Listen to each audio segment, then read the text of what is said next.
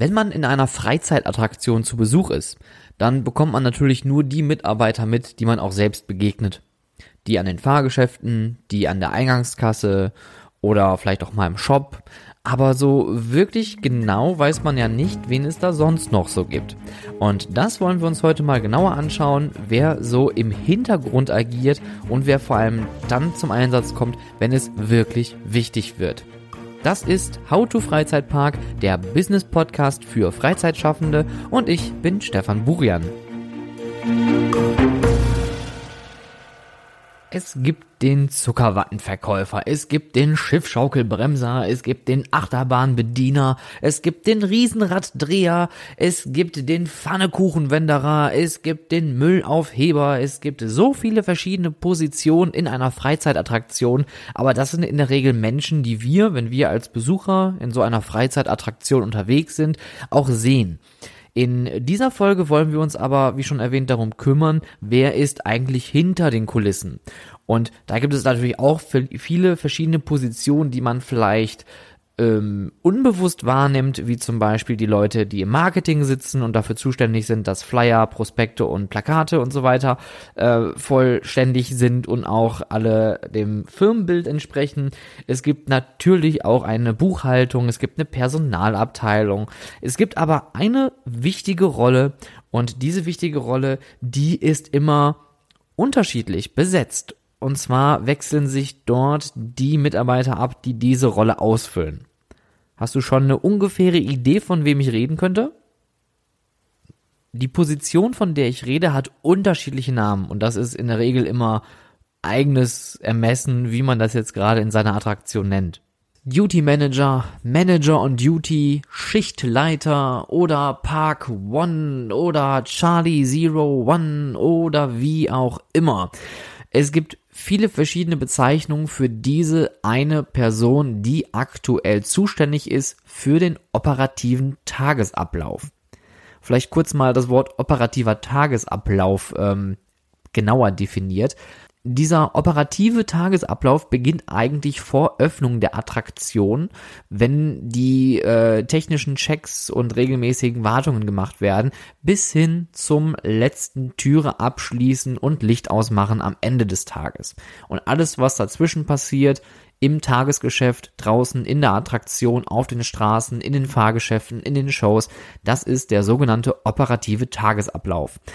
Dieser Tagesablauf muss aber auch irgendwie koordiniert werden. Und da müssen wir jetzt mal so ein bisschen unterscheiden und ich würde mal sagen, wir fangen mal mit dem Freizeitpark an, weil da ist es recht schnell erklärt. Der Freizeitpark hat in der Regel verschiedene Abteilungen und die haben auch in der Regel Abteilungsleiter, verschiedene Teamleiter oder ähm, gerade in Gastronomien kann es sein, dass eine Gastronomie einen speziellen Leiter hat, der sein eigenes Team anleitet, der wiederum an einen Abteilungsleiter berichtet. Wie ihr seht, also das kann ganz schön verzwickt werden von der Hierarchie. Dieser Parkmanager oder Schichtleiter oder Manager on Duty, der ist aber dafür zuständig, die obersten Teamleiter zu delegieren, mit denen in Absprache zu stehen, zu kontrollieren, ob alles nach dem Rechten ist und funktioniert und läuft und alle zufrieden sind, sowohl Mitarbeiter als auch Besucher. Und er ist aber auch dafür zuständig, in Krisensituationen zu reagieren. Krisensituation klingt natürlich jetzt ein wenig drastisch, aber man muss natürlich auch häufig Dinge vorplanen können. Das heißt, es gibt verschiedene Prozeduren, die eingeleitet werden, wenn zum Beispiel ähm, ein Brand entsteht. Das ist wahrscheinlich die häufigste Krise, die mal entstehen könnte. Äh, es könnte aber auch sein, dass es eine sehr heftige Beschwerde gibt. Es gibt eine Auseinandersetzung in der Attraktion. Es gibt einen schweren Unfall oder eine sehr schwere technische Störung, wie zum Beispiel auch ein Stromausfall, sodass der ganze Park nicht mehr betrieben werden kann. Ähm, die Liste ist hier lang. Und derjenige, der Hauptverantwortliche des Tages ist dafür zuständig, Entscheidungen zu treffen, um solche Krisensituationen einzuläuten und diese dann auch zu koordinieren und anzuleiten, damit am Ende des Tages niemand zu Schaden kommt und alle Personen, die sich gerade innerhalb der Attraktion befinden, äh, den schnellstmöglichen Ausgang finden und ähm, ja in Sicherheit sind. In einer kleineren Attraktion sieht das ein bisschen anders aus. Da ist es nicht nur das höhere Management, sondern im Endeffekt eigentlich jeder, der im Büro sitzt, wenn man so möchte. Das heißt Abteilungsleiter oder auch Leute, die für das Büro zuständig sind, aber auch schon mal der General Manager oder auch tatsächlich Vollzeitkräfte, die nichts anderes machen, als eine Schichtleitung zu übernehmen. Zuständig ist man aber hier dann direkt für alle Abteilungen. Man hat also in der Regel keine Zwischenschaltung mehr von irgendwelchen Team- oder Abteilungsleitern, sondern man ist direkt zuständig für die Mitarbeiter, die an diesem Tag an den Fahrgeschäften, in den Abteilungen, an den Bereichen stehen und ihre Arbeit machen sollen. Zusätzlich gibt es auch noch regelmäßige Aufgaben wie das sogenannte Cash Handling. Das heißt also alles, was mit den Kassen zu tun hat, sowohl das Kassenzählen als auch Wechseln, als auch ähm, das Kassenbestücken, aber auch ähm, sicherheitsrelevante Dinge wie Türen und Alarmanlagen aufschließen und aktivieren. Das gehört auch zu der Aufgabe dazu. Das heißt also, als Schichtleiter in einer kleineren Attraktion kann es schon mal passieren, dass man zwei Stunden vor der eigentlichen Eröffnung schon voll in Action ist, durch den ganzen Laden berserkert und irgendwelche Dinge aktiviert, anschließt, aufmacht, ähm, in Bewegung bringt und, und, und, und, und. Die Frage ist jetzt natürlich aber, warum hat man solch eine Position? Warum ist ein Parkmanager, ein Duty Manager, ein Schichtleiter so wichtig? Einerseits ist es erstmal der Ansprechpartner für alle Mitarbeiter, die sich gerade in der Attraktion befinden. Das heißt, ähm, wenn man Fragen hat bezüglich spezieller Abläufe oder irgendwas ist anders an dem Tag und das muss kommuniziert werden, ist dieser Schichtleiter dafür zuständig. Als Führungsposition, als Führungsrolle ähm, ist dieser Mitarbeiter auch gleichzeitig eine Art ähm, Vorbild und da gibt es ein sehr, sehr schönes Beispiel aus den alten Warner Brothers Movie World Zeiten, zu dem Zeitpunkt, wo der Park schon von Six Flags aufgekauft worden ist. Und der damalige General Manager aus der Warner Brothers Movie World, ein Amerikaner namens Tim Rudy, ähm, den hat man tatsächlich jeden Tag draußen im Park gesehen, mit Sonnenbrille auf, mit seinem Knopf im Ohr und so einer Müllzange in der Hand und er hat jeden Tag alle Mitarbeiter angesprochen, alle Besucher angesprochen, die er finden konnte, jeden gegrüßt und immer regelmäßig Müll aufgehoben, weil er gesagt hat, das, was ich von meinen Mitarbeitern verlange, das mache ich selbstverständlich auch. Und das finde ich eine ganz großartige Aussage.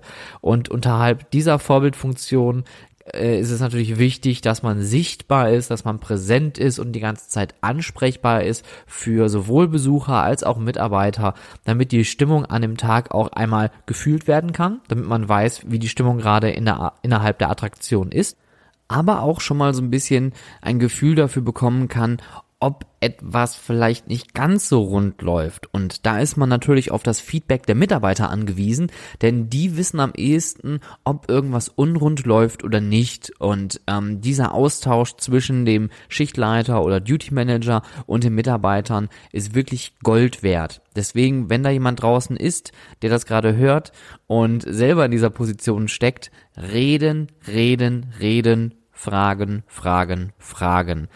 Wie gesagt, kein anderer kennt sich besser aus als derjenige, der Tag ein, Tag aus draußen vor den Gästen steht und äh, diese Prozeduren mehrfach am Tag durchläuft. Um das Ganze etwas greifbarer zu machen, gebe ich doch mal ein Beispiel aus einem Freizeitpark, in dem ich mal gearbeitet habe.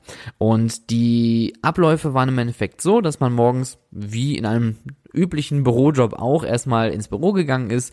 Man hat seine E-Mails kurz abgerufen, um zu schauen, ob es irgendwelche besonderen Informationen für diesen Tag gibt. Dann hat man sich seine Schlüssel, sein Walkie-Talkie, seine Müllzange geschnappt und ist erstmal rausgegangen und hat erstmal geschaut, ob alles soweit parat ist. Ob die Techniker da sind und gerade ihre Start-up-Routinen machen, ob der Eingangsbereich soweit in Ordnung ist und es losgehen kann in wenigen Minuten. Man spricht sich auch mit der Hauptzentrale ab, also es gibt in der Regel häufig in Freizeitparks Kommunikationsschnittstellen, die mit den ähm, wichtigen Leuten am Tag kommunizieren und auch zum Beispiel ähm, Kommunikation koordinieren. Das sind dann häufig so eine Art Funkzentrale oder HQ oder Base, wie man das auch immer nennen möchte.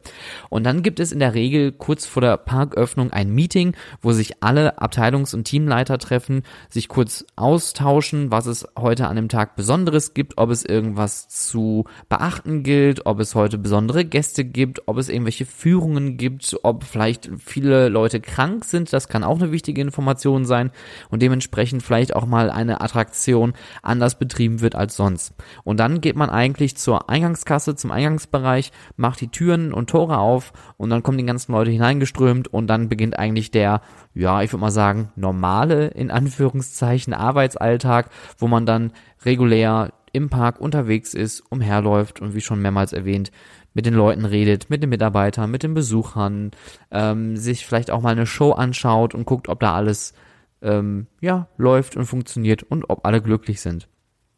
Am Abend ist es im Endeffekt die gleiche Routine. Man äh, geht dann zu den äh, Bereichen hin, schaut, ob die ganzen Bereiche abgeschlossen sind. Am Ende des Tages prüft man mit der Security dann noch, ob der Park auch nun leer ist.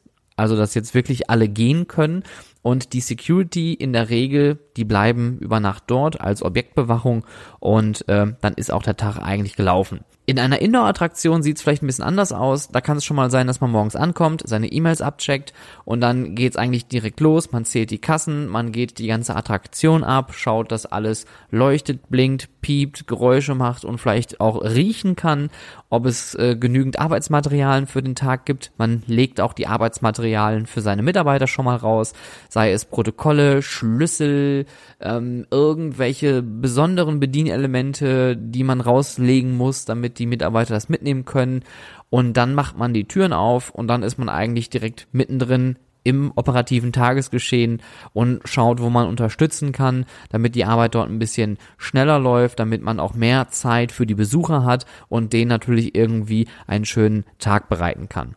Wenn du jetzt da draußen dir das Ganze anhörst und denkst, boah, das klingt schon ziemlich cool und spannend, dann gebe ich dir den Tipp, bewirb dich doch einfach mal in einer Freizeitattraktion, arbeite dich hoch und versuch mal in solch eine Position zu kommen, denn man lernt wirklich viel fürs Leben an dieser Stelle.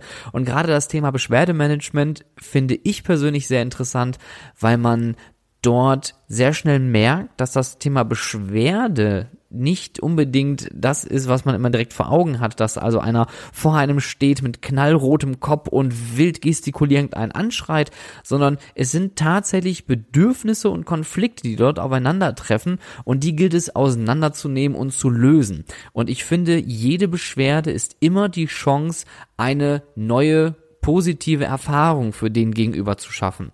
Und wenn man etwas nicht lösen kann, dann muss man schauen, dass man eine Lösung dafür findet. Und da muss man dann auch ein bisschen kreativ werden. Aber das ist ein anderes Thema für eine andere Folge.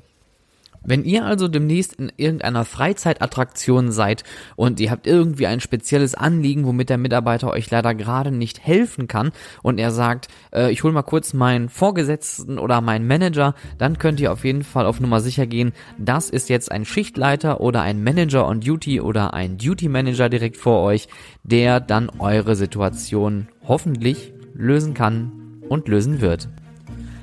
Ich hoffe, ich konnte euch einen kleinen Einblick äh, davon geben, was es so für Personen im Hintergrund gibt. Und der Schichtleiter ist natürlich nicht der einzige, den es da so gibt. Es gibt noch viele, viele weitere Personen, die ich euch vorstellen möchte. Und wenn du dir jetzt denkst, Mensch, ich würde gerne mal was aus der und der Abteilung hören, dann gerne einfach hier unten drunter bei Facebook, bei LinkedIn einfach mal reinschreiben, was genau möchtest du erfahren. Gerne auch auf Apple, iTunes eine Bewertung ablassen und natürlich ganz wichtig auf Spotify folgen, damit du die nächste Folge von How to Freizeitpark, dem Business Podcast für Freizeitschaffende, nicht verpasst. Mein Name ist Stefan Burian und ich wünsche noch einen schönen Tag. Mach's gut.